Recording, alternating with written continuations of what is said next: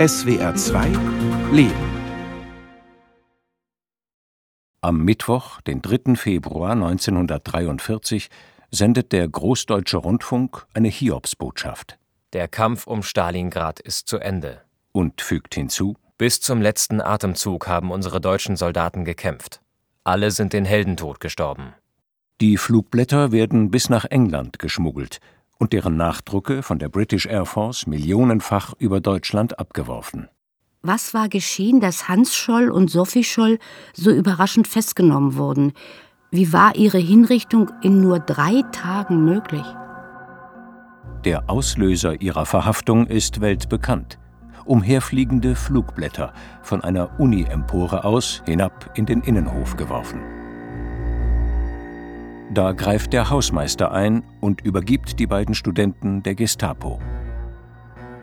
Am Tag ihrer Festnahme, am Donnerstag, den 18. Februar 1943, fährt Josef Goebbels gegen 17 Uhr in den Berliner Sportpalast. Dort hält Goebbels seine Sportpalastrede, die in der Frage gipfelt: Wollt ihr den totalen Krieg? Woraufhin frenetisches Ja und Jubel ausbricht, der über den Rundfunk verbreitet wird. Sophies Zellennachbarin Else Gebel und auch der Gestapomann Robert Mohr, der Sophie verhört, werden in den letzten drei Lebenstagen zu ihren wichtigsten Menschen gehören. Der Reihe nach. Donnerstag, 18. Februar 1943. Die Geschwister Scholl werden sofort in das Hauptquartier der Münchner Gestapo unweit der Universität gebracht und voneinander getrennt. Doch sie haben sich schon lange vorher auf bestimmte gemeinsame Aussagen verständigt um im Fall einer Verhaftung dieselbe Geschichte zu erzählen. Ihr beherrschtes Auftreten ist Teil ihrer Rolle. Weil es keine weiblichen Gestapo-Beamten gibt, wird Sophie Scholl von Else Gebel empfangen. Sie ist 35, hat einer kommunistischen Widerstandsgruppe angehört und wartet schon seit Monaten auf ihren Prozess. Als ihr Sophie zum ersten Mal gegenübersteht, glaubt Else, die Polizei hätte sich geirrt. Niemals konnte sich dieses liebe Mädel mit dem offenen Kindergesicht bei solch waghalsigen Unternehmungen beteiligt haben. Dennoch flüstert sie Sophie beim Abtasten ihrer Kleidung zu. Wenn Sie irgendein Flugblatt bei sich haben, vernichten Sie es jetzt. Ich bin selbst Häftling. Nur kurze Zeit sind die beiden in der Zelle allein. Else rät der Jüngeren, nichts zuzugeben, was nicht zu beweisen sei. Sophie erwidert, das habe sie bisher genau so gemacht. Das anschließende Verhör mit Sophie Scholl führt Kriminalkommissar Robert Mohr. Sein Kollege Anton Mahler befragt Hans Scholl. Zunächst leugnen die Geschwister rundweg etwas mit den Flugblättern zu tun zu haben. Beide sind konzentriert und machen keinen Fehler. Hans kann sich aber ein paar freche Antworten nicht verkneifen und wird dafür zurechtgewiesen. Sophie Scholl spricht sogar von ihrer Abneigung gegen das Naziregime. Sie begründet ihre Haltung mit der Verhaftung ihrer Geschwister wegen bündischer Umtriebe und nennt den Hauptgrund für ihre Abneigung gegen die Bewegung. Die geistige Freiheit des Menschen wird in einer Weise eingeschränkt, die meinem inneren Wesen widerspricht. Zusammenfassend möchte ich die Erklärung abgeben, dass ich für meine Person mit dem Nationalsozialismus nichts zu tun haben will. Vermutlich staunt Kriminalkommissar Robert Mohr nicht schlecht über diesen vorbehaltlosen Mut seiner jungen Gefangenen. Die Geschichte, die Hans und Sophie der Gestapo nun unabhängig voneinander präsentieren, ist die. Sophie Scholl sei an diesem Tag mit ihrer Mitstudentin Gisela Schertling zum Mittagessen verabredet gewesen, habe aber ihre Pläne kurzfristig geändert und mit dem Bruder nach Ulm fahren wollen. Der Koffer sei für die frische Wäsche bestimmt gewesen, die sie von zu Hause mitnehmen wollten. Sie seien in die Uni gegangen, um Gisela abzusagen.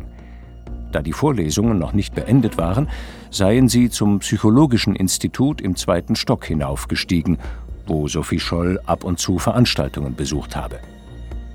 Die Flugblätter seien ihnen schon vorher aufgefallen. Sie hätten auch jeder eines eingesteckt und aus einem übermütigen Impuls heraus habe sie einen ganzen Stapel über die Balustrade geworfen. Robert Mohr glaubt die Geschichte der beiden zunächst und ist der Auffassung, dass Hans und Sophie noch am gleichen Tag mit ihrer Entlassung rechnen können. Das gibt er auch Sophie zu verstehen. Die Geschwister Scholl werden in ihre Zellen gebracht und sollen vor ihrer Freilassung noch etwas zu essen bekommen. Doch dann wird diese Anweisung widerrufen und von Entlassung ist keine Rede mehr. Denn bei der Durchsuchung der Münchner Wohnung in der Franz-Josef-Straße hat die Gestapo eine Reihe verdächtiger Dinge entdeckt. 140 Briefmarken, ein Heft mit zahlreichen Adressen aus Augsburg und München, eine Schreibmaschine und eine Armeepistole mit knapp 200 Schuss. Außerdem haben Polizeibeamte den Flugblattentwurf von Christoph Probst in Teilen wieder zusammengesetzt.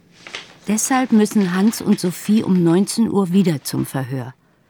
Else Gebel wartet lange auf Sophies Rückkehr. Freitag, 19. Februar 1943.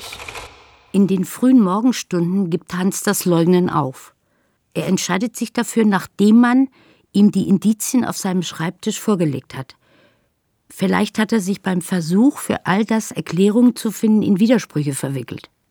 Sicher ist Hans nach den stundenlangen Verhören sehr erschöpft. Auch der zusammengepuzzelte Flugblattentwurf von Christoph kann den Ausschlag gegeben haben. Unter der Überschrift Stalingrad listet Christoph Probst die Verbrechen Hitlers auf. Ihm, der die Juden zu Tode marterte, die Hälfte der Polen ausrottete, Russland vernichten wollte. Ihm, der euch Freiheit, Frieden, Familienglück, Hoffnung und Frohsinn nahm und dafür Inflationsgeld gab. Das soll, das darf nicht sein. Hitler und sein Regime muss fallen, damit Deutschland weiterlebt. Da Sophie zur gleichen Zeit beteuert, ihr Bruder habe an diesem Morgen keine Post bekommen, in diesem Punkt hatten sie sich nicht absprechen können, muss Hans irgendwann zugeben, dass der Entwurf B des Flugblatts, den er vernichten wollte, von Christoph Probst stammt. Würde er nun weiterhin leugnen, würde die Gestapo Christoph vermutlich auch für alle anderen Flugblätter verantwortlich machen. Und das will Hans unter allen Umständen verhindern. Hans Scholl gesteht, die beiden Flugblätter von Januar und Februar 1943 allein verfasst zu haben. Den Entwurf von Christoph Probst tut er als Folge einer nervlichen Überreizung ab weil Probsts Frau nach der Geburt des dritten Kindes gerade an Wochenbettfieber erkrankt ist. Und Hans sagt weiter, ihm sei klar geworden, dass der Krieg nicht mehr gewonnen werden kann. Er war ja selbst an der Front.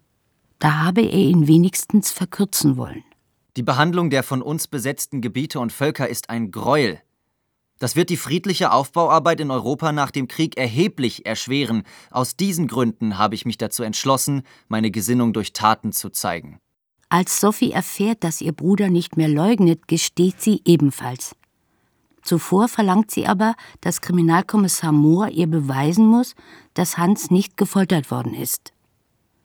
Dazu öffnet er die Tür zum benachbarten Vernehmungszimmer und lässt Sophie einen Blick auf ihren Bruder werfen. So schildert es Mohr in seinem Erinnerungsbericht nach dem Krieg. Mit ihren Geständnissen sind Hans und Sophie verloren. In den Verhören der nächsten beiden Tage geht es den Geschwistern Scholl darum, möglichst viele Freunde zu schützen. Hans Scholl antwortet auf die gestellten Fragen zwar vollständig, aber stets nur kurz und vermeidet damit, durch längere Ausführungen, dem Vernehmenden neue Anhaltspunkte zu geben. Sophie Scholls Vernehmungen laufen anders ab. Sie erlebt sie streckenweise wie ein interessantes Gespräch und will von Robert Moore vor allem als politisch denkendes Wesen wahrgenommen werden. Sophies Selbstachtung verlangt, nüchtern und gefasst aufzutreten. Und wieder macht sie ihren politischen Standpunkt klar. Es war unsere Überzeugung, dass der Krieg für Deutschland verloren ist und dass jedes Menschenleben, das für diesen verlorenen Krieg geopfert wird, umsonst ist. Sophie behauptet, sie und ihr Bruder hätten die beiden Flugblätter von Januar und Februar allein hergestellt und versendet, mit ein wenig Unterstützung durch ihren Freund Alexander Schmorell, dessen Name der Gestapo bereits bekannt ist und den Sophie Scholl in Sicherheit glaubt. Schließlich erklärt sie, ich war mir ohne weiteres im Klaren darüber, dass unser Vorgehen darauf abgestellt war, die heutige Staatsform zu beseitigen und dieses Ziel durch geeignete Propaganda in breiten Schichten der Bevölkerung zu erreichen. Klarer geht's nicht. Erst am Freitagmorgen kommt Sophie Scholl um 8 Uhr zurück in die Zelle. Else hat unruhig auf sie gewartet. Sophie legt sich aufs Bett und schläft sofort ein. Es hatte sich bereits im Gefängnis herumgesprochen, dass die Scholls gestanden haben. Sophie hat Else minutiös berichtet, wie das Verhör abgelaufen ist. Und Else wiederholt Sophies Worte später in einem fiktiven Erinnerungsbrief an sie. Die Eltern Robert und Lina Scholl haben bis zum 20. Februar, einem Samstag, keine Ahnung, in welcher Lage ihre Kinder stecken. Niemand hatte die Eltern informiert. Auch als am Morgen des 18. Februar ein Polizist am Ulmer Münsterplatz klingelt und nach Briefen von Hans und Sophie Scholl fragt, alarmiert das die Eltern nicht. In München sitzen Sophie und ihre mitfühlende Else am Freitagabend auf ihren Betten in der Zelle und reden über den Stand der Dinge. Bald werde es eine Invasion der Alliierten geben, vermutet Sophie. Vielleicht schon in wenigen Wochen. Ob sie dann noch leben würde? Else spricht ihr Mut zu. Ihr Bruder Willi sitze schon seit einem Jahr im Gefängnis und sein Fall sei immer noch nicht verhandelt worden. Samstag, 20. Februar 1943. Am Samstagvormittag gehen die Verhöre weiter. Sophie Scholl bleibt bei ihrer Aussage, dass Willi Graf und seine Schwester Anneliese in keiner Weise an ihrer Arbeit beteiligt gewesen seien. Detailliert erklärt sie die Vorgänge zum Herstellen der Flugblätter, um zu zeigen, dass sie und ihr Bruder den Aufwand allein haben bewältigen können. Zu den nächtlichen Graffiti-Aktionen in der Innenstadt befragt, behauptet Sophie, sie habe dazu angeregt. Dann gibt sie noch Auskunft über ihren Freund Fritz Hartnagel, der sie mit 1000 Reichsmark unterstützt habe. Sie beide verbinde seit 1937 ein Liebesverhältnis und sie haben die Absicht, später zu heiraten. Bei den Eltern Scholl taucht an diesem Samstag ihr Sohn Werner auf, der kurzfristig Urlaub bekommen hat. Da bricht auch die anwesende Freundin Traute das Schweigen und erzählt den Eltern von der Verhaftung ihrer Kinder. In München gehen die Verhöre am Samstagabend zu Ende. Bis zuletzt agieren Sophie und Hans Scholl im Rahmen ihrer Möglichkeiten umsichtig. Keiner der beiden bittet um Gnade oder versucht, die Schuld von sich weg auf andere zu schieben. Stattdessen nutzen sie die Verhöre dazu, ihre politische Position darzulegen. Das heißt, die beiden weisen über sich hinaus und agieren ähnlich wie Dietrich Bonhoeffer als Sprachrohr eines künftigen freien Deutschlands, ja eines freien Europas. Robert Mohr hat sie drei Tage lang verhört und hält Sophie Scholl schließlich einen Vortrag über den Sinn des Nationalsozialismus, das Führerprinzip und die deutsche Ehre und gipfelt in der Frage Sind Sie nun nicht doch zu der Auffassung gekommen, dass Ihre Handlungsweise gemeinsam mit Ihrem Bruder gerade in der jetzigen Phase des Krieges als ein Verbrechen gegenüber der Gemeinschaft anzusehen ist, das die schärfste Verurteilung finden muss. Das ist eine Steilvorlage von Robert Moore für Sophie, um Reue zu zeigen und damit ihren eigenen Kopf zu retten. Ihre Antwort kommt prompt. Von meinem Standpunkt aus muss ich diese Frage verneinen.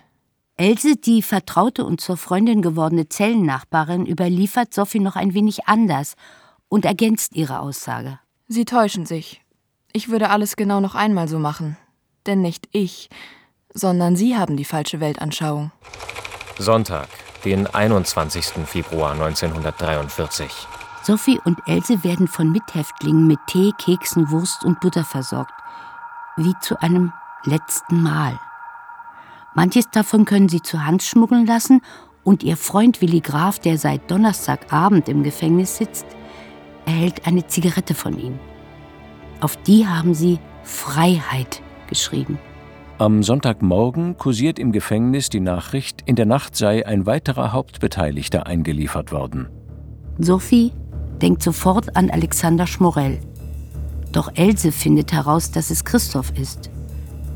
Zum ersten Mal ist sie fassungslos.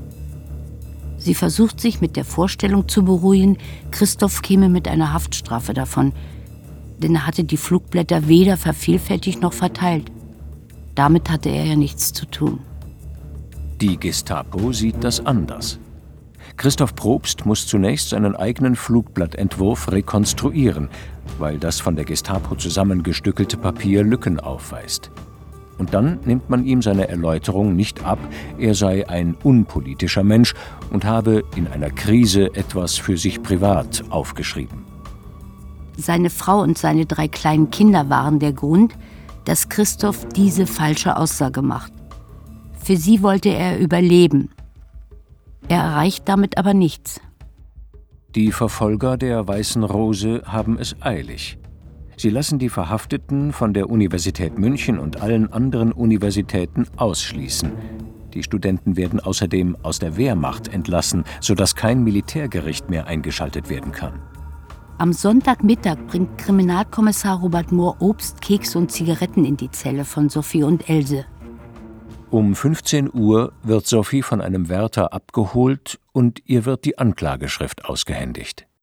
Als sie nach wenigen Minuten zurückkommt, ist sie blass und sehr erregt, erinnert sich Else. Mit zitternden Händen hat Sophie zu lesen begonnen. Aber je weiter sie liest, umso ruhiger wird sie, und als sie fertig mit dem Lesen ist, hat sie gesagt, Gott sei Dank. Sophie ist erleichtert. Die Gestapo hat ihnen das meiste geglaubt. Und ihre Mitstreiter, außer Christoph und Willi, sind nicht entdeckt worden. Was man Sophie und Hans Scholl vorwirft, sind Hochverrat, Feindbegünstigung und Wehrkraftzersetzung. Unbemerkt schreibt Sophie auf die Rückseite der Anklageschrift zweimal das Wort Freiheit. Die Gestapo übersieht das. Diese Botschaft von Sophie Scholl steht noch heute auf ihrer Akte. Am Sonntagnachmittag liegen Sophie und Else auf ihren Betten. Durch das Fenster scheint die Wintersonne herein. Sophie spricht leise vor sich hin und Else merkt sich ihre Worte. So ein herrlicher sonniger Tag und ich muss gehen. Aber wie viele müssen heutzutage auf den Schlachtfeldern sterben? Wie viele junge, hoffnungsvolle Männer? Was liegt an meinem Tod, wenn durch unser Handeln Tausende von Menschen aufgerüttelt und geweckt werden? Unter der Studentenschaft gibt es bestimmt eine Revolte. Als der Pflichtverteidiger von Sophie am Sonntag erscheint, zeigt er weder Interesse an ihrem Fall noch an ihrem Gemütszustand. Sophie fragt ihn, ob ihr Bruder als Soldat das Recht auf einen Tod durch Erschießen habe und ob sie selbst öffentlich gehängt werde oder durch das Fallbeil sterben müsse. Eine ausweichende Antwort ist alles, was sie von ihm erhält. Später kommt Robert Mohr noch einmal in ihre Zelle und rät ihr, Abschiedsbriefe an ihre Familie zu schreiben. Die Briefe von Hans und Sophie Scholl werden jedoch nicht weitergeleitet. Mohr, der sie gelesen hat, fasst später ihren Inhalt so zusammen. Die Briefe hätten warme Dankesworte enthalten, neben dem Hinweis, dass sie nicht anders hätten handeln können. Es gab Worte des Trostes und der Entschuldigung für den Schmerz, der den Eltern und Geschwistern durch ihr Handeln zugefügt wurde. Schließlich zeugten die Briefe von einer tiefen Gläubigkeit, so Mohr. Montag, 22. Februar 1943. Else Gebel muss Sophie Scholl am nächsten Morgen wecken. Sophie erzählt ihrer Bettnachbarin gleich von ihrem Traum. Sie habe ein Kind in einem langen weißen Kleid zur Taufe getragen. Um zur Kirche zu gelangen, musste sie einen steilen Berg besteigen. Plötzlich tut sich vor ihren Füßen eine Gletscherspalte auf. Sie habe das Kind noch gerade auf die andere Seite des Abgrunds legen können, bevor sie selbst in die Tiefe stürzt. Sophie deutet ihren Traum so. Das Kind im weißen Kleid sei ihre Idee, die nun in Sicherheit sei und weiterleben werde. Sophie selbst habe nur ihre Wegbegleiterin sein können. Zum Abschied verspricht Else Sophies Eltern von ihren letzten Tagen und ihrem Traum zu erzählen. Hans Scholl verabschiedet sich ebenfalls von seinem Zellengenossen.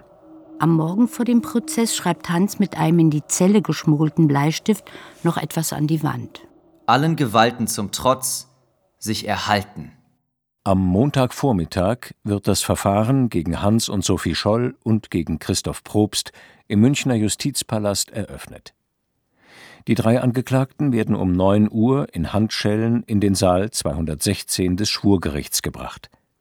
Sie sehen sich dort zum ersten Mal wieder, dürfen sich jedoch weder berühren noch miteinander sprechen und nehmen nebeneinander auf der Anklagebank Platz, von je einem Polizisten links und rechts bewacht. Bald ist der Saal mit Parteimitgliedern voll besetzt. Zuletzt stürmt Robert Freisler in roter Robe und schwarzem Barett herein, der Präsident des Volksgerichtshofs. Er will einen Schauprozess veranstalten, eine Demonstration von Macht und Härte. Freisler hat dafür seine Methoden. Meistens brüllt er die Angeklagten zusammen, beleidigt und demütigt sie. Der erste Prozess gegen die Mitglieder der Weißen Rose ist keine Ausnahme. Im Gerichtssaal sitzt ein junger Mann, der das Verfahren mit Sorge und Mitgefühl verfolgt. Leo Samberger ist Jurastudent und hat hier eigentlich nichts zu suchen. Aber vor ein paar Wochen hatte er in seinem Briefkasten ein Flugblatt gefunden, das ihn begeistert hat. Auch über die Parole Freiheit am Hauptgebäude der Uni hat er sich insgeheim gefreut und bewundert die ihm noch unbekannten Akteure für ihren Mut. Als die Geschwister Scholl am 18. Februar verhaftet werden, hält sich Samberger gerade im juristischen Seminar auf und beobachtet das hektische Aufsammeln der Flugblätter. Deshalb zögert er keine Sekunde, als er am Kiosk erfährt, was hier verhandelt wird. Er lässt seine Vorlesung sausen, eilt zum Gericht und schmuggelt sich in den Saal. Leo kennt seine angeklagten Mitstudenten zwar nicht persönlich, aber ihre Gesichter kommen ihm bekannt vor – denn er gehört wie sie zu den eifrigen Konzertbesuchern in München. Die Haltung der Angeklagten machte wohl nicht nur mir einen tiefen Eindruck. Da standen Menschen, die ganz offensichtlich von ihren Idealen erfüllt waren. Ihre Antworten auf die teilweise unverschämten Fragen des Vorsitzenden, der sich in der ganzen Verhandlung als Ankläger aufspielte und nicht als Richter zeigte, waren ruhig, gefasst, klar und tapfer. Auch Robert Mohr saß im Gerichtssaal und berichtete später, die Angeklagten seien kaum zu Wort gekommen. Alle Ansätze dazu, ihre Aktionen zu verteidigen, seien mit bissigen Entgegnungen von Freisler abgetan worden. Trotzdem gelang es Sophie Scholl zu sagen: Was wir schrieben und sagten, das denken Sie alle ja auch. Nur haben Sie nicht den Mut, es auszusprechen. Die Pflichtverteidiger liefern danach drei Armutszeugnisse ab, weil sie sich in keiner Weise für die Angeklagten einsetzen. Es ist der Vater, Robert Scholl, der offensichtlich für die Gestapo ungeplant und außer der Reihe im Verhandlungssaal auftaucht. Freisler lässt ihn sofort aus dem Saal entfernen. Nach dreieinhalb Stunden legt das Gericht eine Beratungspause ein. Als zur Urteilsverkündung alle wieder in den Saal drängen, bleiben die Eltern allein auf dem Flur zurück. Leo Samberger geht zu ihnen, stellt sich vor und bietet ihnen seine Hilfe an, obwohl er weiß, dass man für die Angeklagten kaum noch etwas tun kann. Der Volksgerichtshof verurteilt Hans und Sophie Scholl und Christoph Probst zum Tod. Als sie zum Schluss der Verhandlung noch einmal das Wort erhalten, erklärt Hans Scholl, er stehe zu seinen Taten. Christoph Probst bittet um seiner Kinder willen um sein Leben. Sophie schweigt. Danach werden alle drei in das Gefängnis nach Stadelheim gebracht. Gegen alle Regeln dürfen Robert und Lina noch einmal mit ihren Kindern sprechen. Ihr Sohn Werner ist auch dabei. Lina Scholl schreibt einen Tag später an Fritz Hartnagel, Sophies Freund und Verlobten. Sophie hat lächelnd an der Heizung gelehnt und hatte einen Glanz in ihren Augen. Sie lässt nichts mehr an sich herankommen. Sie hat wohl in diesen Tagen alles Leid da niedergekämpft. Beide sind gefasst und haben abgeschlossen mit ihrem Leben. Hans ist sehr abgemagert. Aber seine Augen leuchten. Und er versichert uns, dass ihm das Scheiden keinen Schmerz mehr mache. Alle sollten wir grüßen. Sophie sagt zu ihren Eltern: Das wird Wellen schlagen. Lina überreicht Sophie noch die Kekse, die sie am Vorabend für sie gebacken hat. Als Robert Mohr Hans auf dem Flur begegnet, schüttelt der ihm die Hand, um sich für die gute Behandlung seiner Schwester zu bedanken. Ich war darüber derart gerührt, dass ich kein Wort mehr sagen konnte. Sophie weint, als Robert Mohr sie aufsucht. Ich habe mich gerade von meinen Eltern verabschiedet und sie werden begreifen, Christoph Probst empfängt in der letzten Stunde die katholische Taufe und die Sterbesakramente. ein gemeinsames Abendmahl, wie Hans Scholl es gewünscht hat, verbieten die Gefängnisregeln. Deshalb besucht der evangelische Gefängnisseelsorger Karl Alt zuerst Hans und dann Sophie Scholl. Sophie sagt dem Pfarrer, es sei ihr jetzt ganz gleich, wie sie sterben müsse. Sie habe ihren Eltern und ihrem Freund einen Abschiedsbrief geschrieben. Ohne eine Träne zu vergießen, feiert auch sie das Abendmahl, bis der Wächter an die Zellentür pocht und sie hinausgeführt wird. Wobei sie aufrecht geht und ohne ein Zeichen der Verzweiflung ihre letzten Grüße an den ihr unmittelbar folgenden geliebten Bruder ausrichtet. Um 17 Uhr wird Sophie Scholl über den Gefängnishof in den Hinrichtungsraum geführt. Dort warten, neben dem Scharfrichter und seinem Gehilfen, auch der Oberreichsanwalt, der Gefängnisvorstand, der Gefängnisarzt und ein Urkundsbeamter. Die Fallschwertmaschine, wie man die Guillotine in Deutschland damals nennt, ist mit einem schwarzen Vorhang verdeckt. Laut Protokoll ist die Verurteilte ruhig und gefasst. Ihre Identität wird festgestellt, die Gehilfen führen sie an die Fallschwertmaschine heran, und nach wenigen Sekunden ist es vorbei. Haupt und Körper werden in einen bereitgestellten Sarg gelegt. Um 17.02 Uhr wird Hans Scholl in denselben Raum gebracht. Kurz vor seinem Tod hat er laut gerufen Es lebe die Freiheit. Um 17.05 Uhr stirbt Christoph Probst. Knapp zwei Stunden später telegrafiert der Oberreichsanwalt nach Berlin Heute ohne Zwischenfall verlaufen. In Lemberg an der Ostfront öffnet Fritz Hartnagel, Sophies Freund und Verlobter, an diesem Tag den letzten ihrer Briefe. Er weiß nicht, dass sie schon tot ist, als lilafarbene Blütenblätter in seinen Schoß fallen.